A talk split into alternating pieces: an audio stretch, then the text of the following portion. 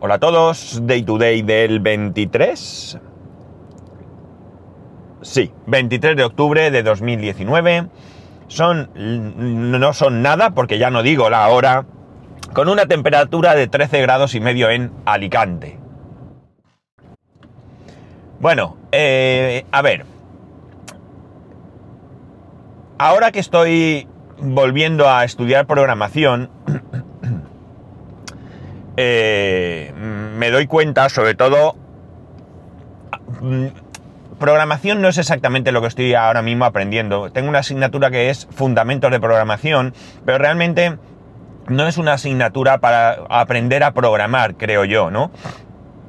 Aunque bien es cierto que estamos utilizando el lenguaje C para, para los ejercicios, aquí lo que estamos aprendiendo es mm, más bien a seguir una lógica, ¿no? Aprender eh, un procedimiento para luego aplicar a la programación. Un, procedimiento, digamos, que sería general. De hecho, lo que realmente se le da importancia aquí es a lo que se viene a llamar notación algorítmica. La notación algorítmica, que por cierto no es estándar, es decir, cada uno puede implementar su notación, lo que significa es, eh, sería como, mmm, a ver, ¿cómo diría yo? Como un plano, ¿no? Un plano para construir algo. Un plano que cualquiera podría interpretar, pero que luego podría construir con diferentes materiales, ¿no?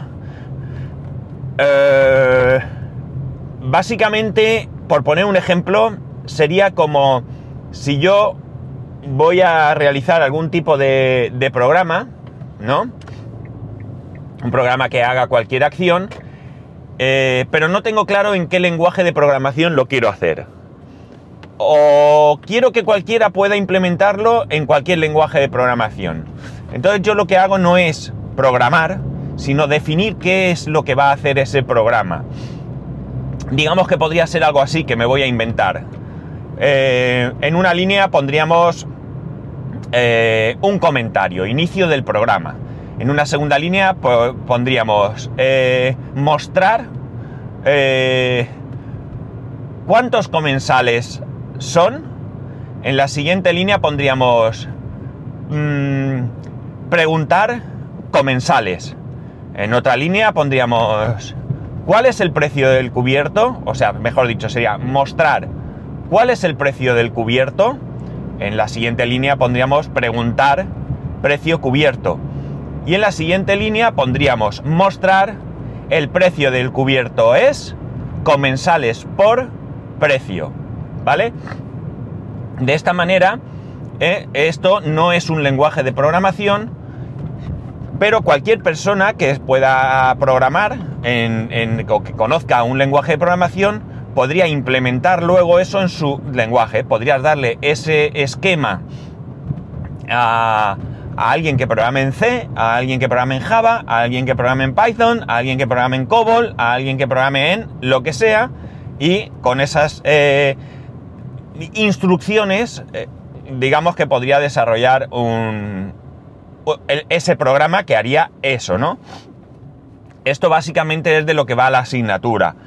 Pero claro, nosotros estamos utilizando un lenguaje de programación porque luego digamos que el ejercicio se basa en en notación algorítmica desarrollar lo que quieren que, que se programe, pero luego lo tenemos que transportar a un lenguaje de programación, que en este caso usamos C, ¿no?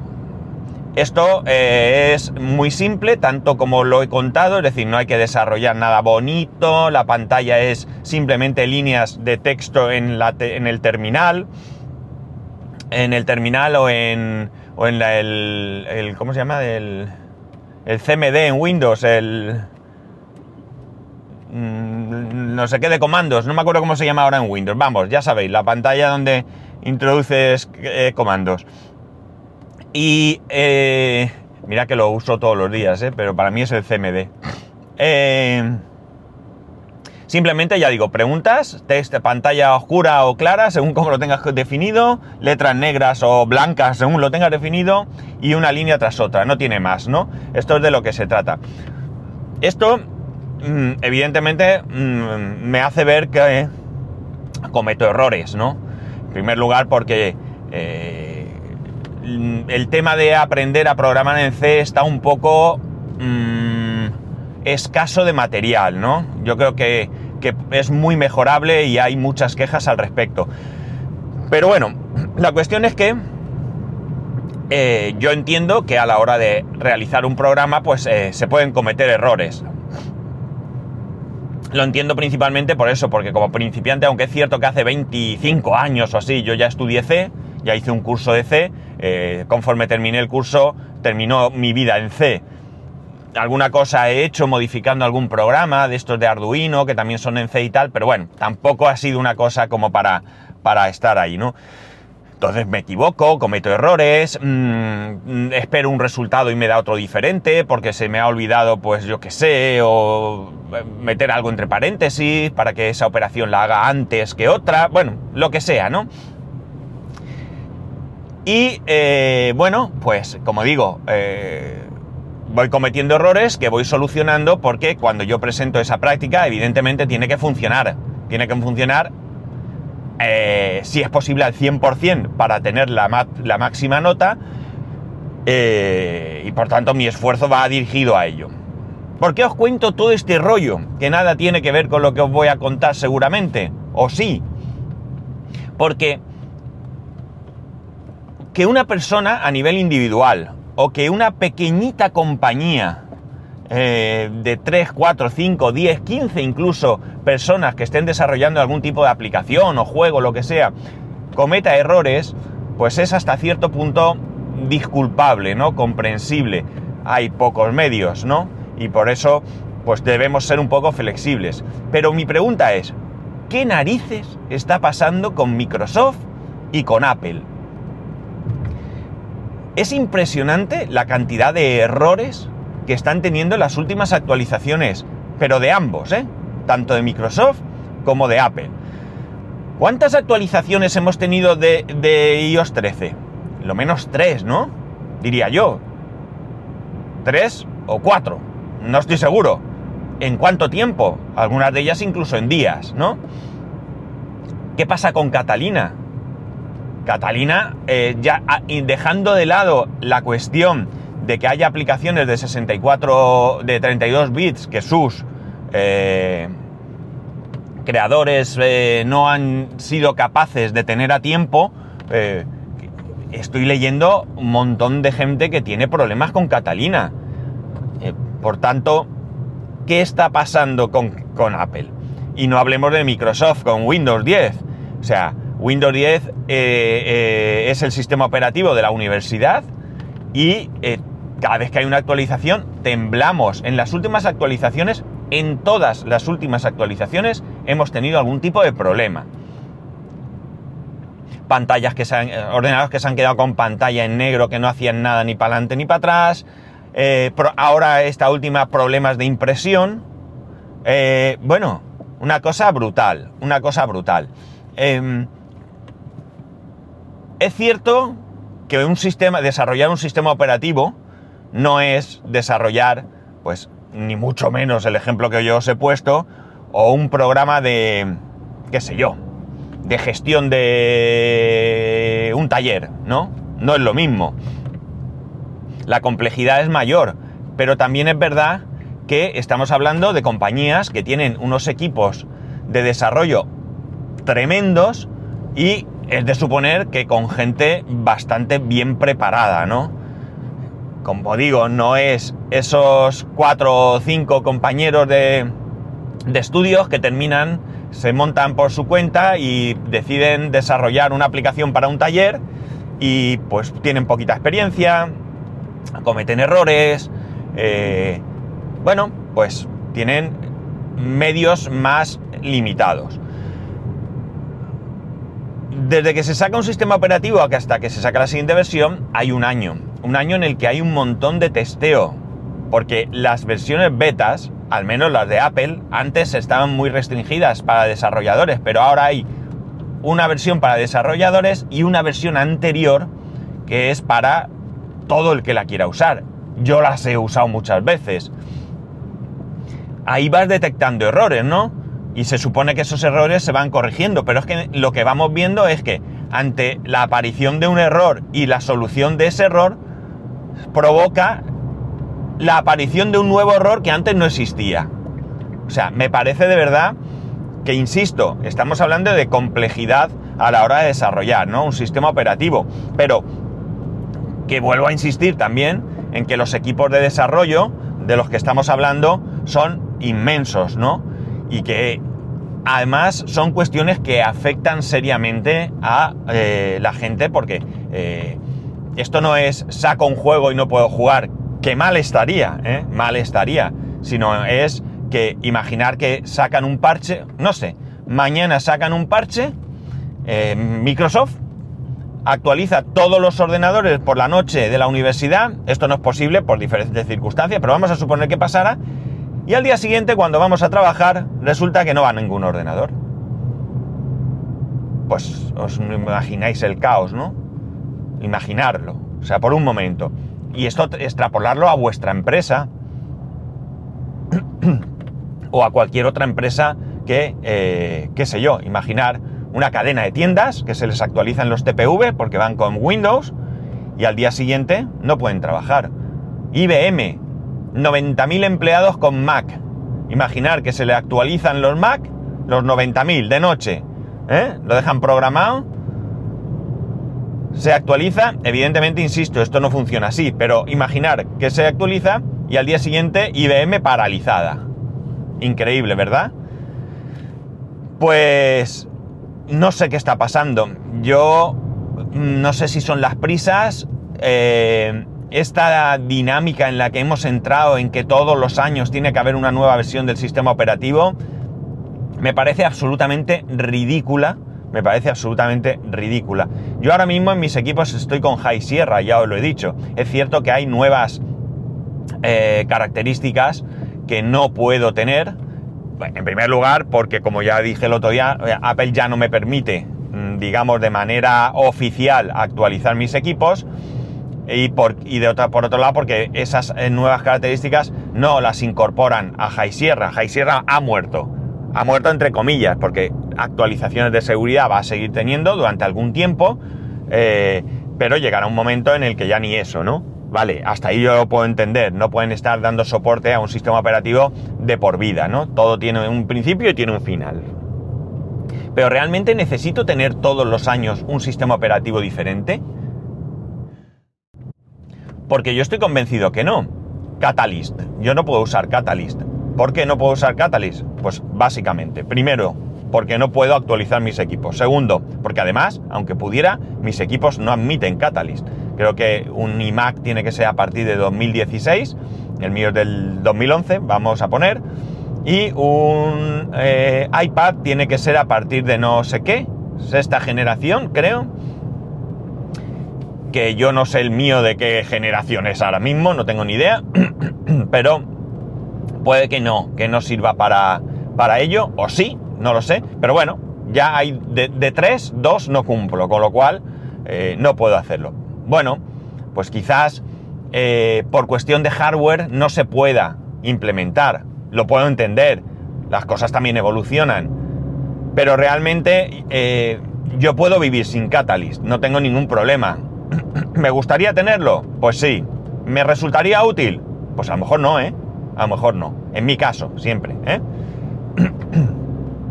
Pero lo que está pasando me parece de verdad eh, increíble, me parece increíble. No puedo comprender que eh, lleguemos a esta situación. Eh, no pasa nada por tener un sistema operativo durante mucho más tiempo, donde eh, se puedan incorporar algunas características nuevas que permitan mejorar el sistema operativo. Y que esas características, bueno, pues si son tremendas y que requieran un cambio muy, muy radical del sistema operativo, pues que vayan saliendo cada X tiempo. Pero, insisto, mm, seguro que sin Catalyst podemos vivir todos.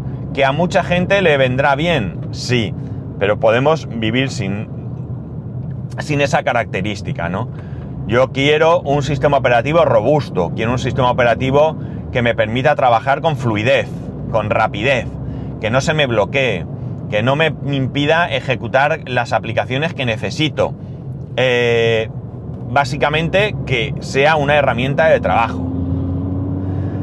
Y creo que con estas últimas actualizaciones, ya digo, aquí tanto Microsoft como Apple tienen la culpa. No hablo de Linux porque desconozco totalmente cómo está eh, funcionando Linux, ¿vale? No, no, lo sé, pero realmente eh, eh, con estos dos sistemas operativos se están luciendo y mucho, se están luciendo y mucho.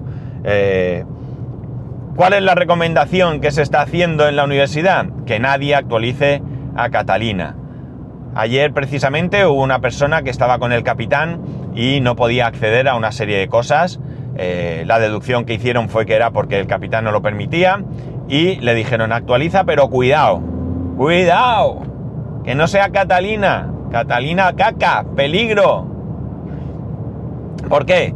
Porque no nos fiamos de que eh, surja algún problema desconocido que no pueda eh, luego solventar. Y luego aquí que la gente que se lanza a actualizar sin tener copia de seguridad, pues vete y busca. Precisamente en un grupo en el que estoy de Mac, en un grupo de Telegram que estoy de Mac, había una persona que había actualizado a Catalina, utilizaba Photoshop y Photoshop sí funciona, pero no abre los ficheros eh, que, tenía creados antes. Es decir, como si no funcionara, ¿no? Y no tenía copia de seguridad anterior. No tuvo mucho problema porque por suerte estamos hablando de un caso en el que el equipo arranca, ¿no? Solo tuvo que coger un disco externo, copiar todos sus trabajos y empezar de cero instalando pues Mojave, supongo que instalado. y luego ya volviera a tener todos sus ficheros. Eso no era mucho problema. Pero amigos, si vas a hacer algo así, lo menos que puedes hacer es tener una copia de seguridad, salvo que no te importe nada lo que tienes, ¿no? Si lo que tienes en ese ordenador no tiene ningún valor o, lo que sea, pues bueno, pues tira millas, pero si no, eh, tienes que ser precavido. Eh, ¿Qué voy a hacer yo? Evidentemente a Catalina no pienso actualizar. Ya hay un parche, dos dude, buscar dos dude, ¿vale? Como suena D-O-S-D-U-D-E. Y ahí veréis que hay parches para actualizar tanto a Mojave como a Catalina equipos no soportados. Yo, de momento, eh, me he decidido a lanzarme a volver a instalar en el portátil Mojave. Porque en el portátil Mojave me fue bien, para lo que yo hacía. Es cierto que ya os comenté que tuve alguna dificultad para descargarme High Sierra en, eh, desde Mojave, me desaparecieron todos los sistemas operativos anteriores a Mojave, ya no me aparecían en la, en la Mac App Store. Pero bueno, ya tengo un pendrive creado, el iMac de casa en principio, en principio no lo voy a tocar. En la universidad hay Macs, con lo cual en un momento dado si necesitase descargármelo podría hacerlo. Y eh, eh, además he leído por ahí algún artículo en el que no he profundizado, de cómo descargarse High Sierra desde Mojave. ¿Por qué quiero poner Mojave? Pues porque Mojave sí me gusta, me gusta ese modo oscuro, que ya sé que se puede implementar en, en, este, en High Sierra y más, pero bueno, eh, ya digo, eh, me iba bien y jolines, que también me mola un poco cacharrear, ¿no? Y puesto que tengo varias, tengo opciones, pues eh, me voy a lanzar a la aventura es de lo que se trata, ¿no? De vez en cuando de arriesgarse, ¿no? Pero aquí el riesgo es menor porque, ya digo, el, Mac que utilizo, el portátil, lo utilizo en el trabajo, es cierto, pero lo utilizo por voluntad propia. En el momento en que me falle, yo cojo cualquier equipo de los que tengo a mi disposición con Windows y puedo trabajar exactamente igual, exactamente igual, ¿vale? Y por tanto no tengo ninguna necesidad de, de, de tener el Mac. El Mac es porque Mm, bueno, lo tengo y me siento mucho más cómodo trabajando con él. Y, sí me voy a lanzar. Ya tengo descargado el parche de Mojave, ya tengo el pendrive para hacerlo. Ayer por la tarde lo intenté, pero se me hacía tarde y tuve que dejarlo. Pero ahora en cuanto llegue, eh, bueno, pues lo pongo, lo pincho, que se vaya haciendo y mientras voy trabajando ya tengo eso. Y luego más tarde a mediodía, mientras como, lo que sea, pues me lanzo a la aventura. No tengo ahí documentación que me preocupe, que pueda perder o que pueda dejar de funcionar. Eh, lo que sí que hice fue comprobar qué aplicaciones tengo de 32 bits, aunque es cierto que para Mojave no importa. Esto ya es un tema de Catalina. Y sí que me encontré que tenía dos aplicaciones. Bueno, tengo más, pero las otras eh, me las marca como que son de Apple, como el... ¿Cómo se dice esto? El reproductor de DVD. Y eso es de Apple, no es mío. O sea, no me lo he descargado yo. Y alguna otra cosa que creo que eran de Apple. No recuerdo, pero sí. Eh, había dos, dos, dos, aplicaciones que sí que son instaladas por mí, que son eh, Apple P Baker. Apple P Baker es una aplicación desarrollada para generar eh, pendrive y tarjetas SD y todo esto con, con imágenes. Bueno, en principio Apple P Baker, su nombre, como, como podéis deducir, Pi es, se creó para la Raspberry Pi, para crear esas imágenes de Raspbian y todo eso en pendrive y demás. Se puede utilizar para cualquier otra cosa, ¿eh? no es exclusivo. Me metí en la web y efectivamente tienen una versión de 64 bits eh, y eh, bueno, cambia radical porque hasta el icono y todo lo han cambiado. Antes era una frambuesa, ahora es un... ¿qué? Como un trozo de pizza o algo así. Bueno, la verdad es que no me fijé muy bien. A lo mejor es un pedazo de pastel de, frambuesa. No sé. Bueno, ha cambiado radical y, y ya está. Y la otra aplicación que sí que me interesa sería eh, eh, Cisco AnyConnect, ¿no? Que es para crear el túnel VPN para conectarme con, la empresa, con mi empresa, para hacer pues, eh, algunas cosas que necesito conectarme por VPN, ¿no? Y también me descargué ya la versión de 64 bits. De hecho, encontré dos versiones, la 4.6 que decía que era para Mojave y la 4.8 que ya decía que era para Catalina. Me descargué la 4.8 Catalina porque es la última y, ya está, la probé y funciona perfectamente. Así que eh, podría incluso saltar a Catalina, cosa que no voy a hacer. La cuestión es que el desastre de actualizaciones eh, me parece brutal, ¿no? O sea, y no es algo aislado. Microsoft con Windows, Apple con iOS y con, eh, y con OS X. O sea, de verdad, mmm, está claro que las prisas no llevan a buen puerto. Y nada más, que ya sabéis que podéis escribirme a arroba spascual, spascual arroba spascual.es, el resto de métodos de contacto en spascual.es barra contacto. Un saludo y nos escuchamos mañana.